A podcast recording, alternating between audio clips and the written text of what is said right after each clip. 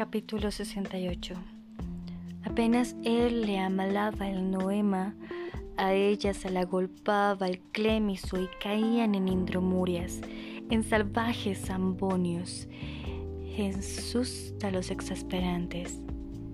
Cada vez que él procuraba relamar las cinco pelusas, se enredaba en un grimado quejumbroso y tenía que embolsionarse de cara al nóvalo, sintiendo cómo poco a poco las arnillas se espejunaban, se iban apeltronando, redupliniendo hasta quedar tendido como el trimaciato de ergomanina al que se le han dejado caer unas fílulas de carioconcia.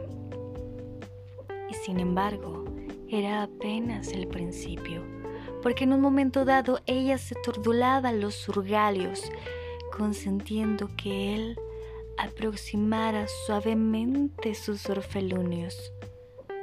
Apenas se entreplumaban, algo como un holucordio los encrestoriaba, los extrayuxtaba y paromovía pronto era el clinón, la esterfurosa convulcante de las mátricas, la jedullante boca pluvia del orgumio, los esproemios del merpasmo en una sobrehumítica agopausa.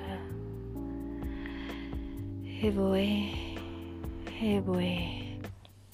Volposados en la cresta del Murelio, se sentían valpamar perlinos y márolos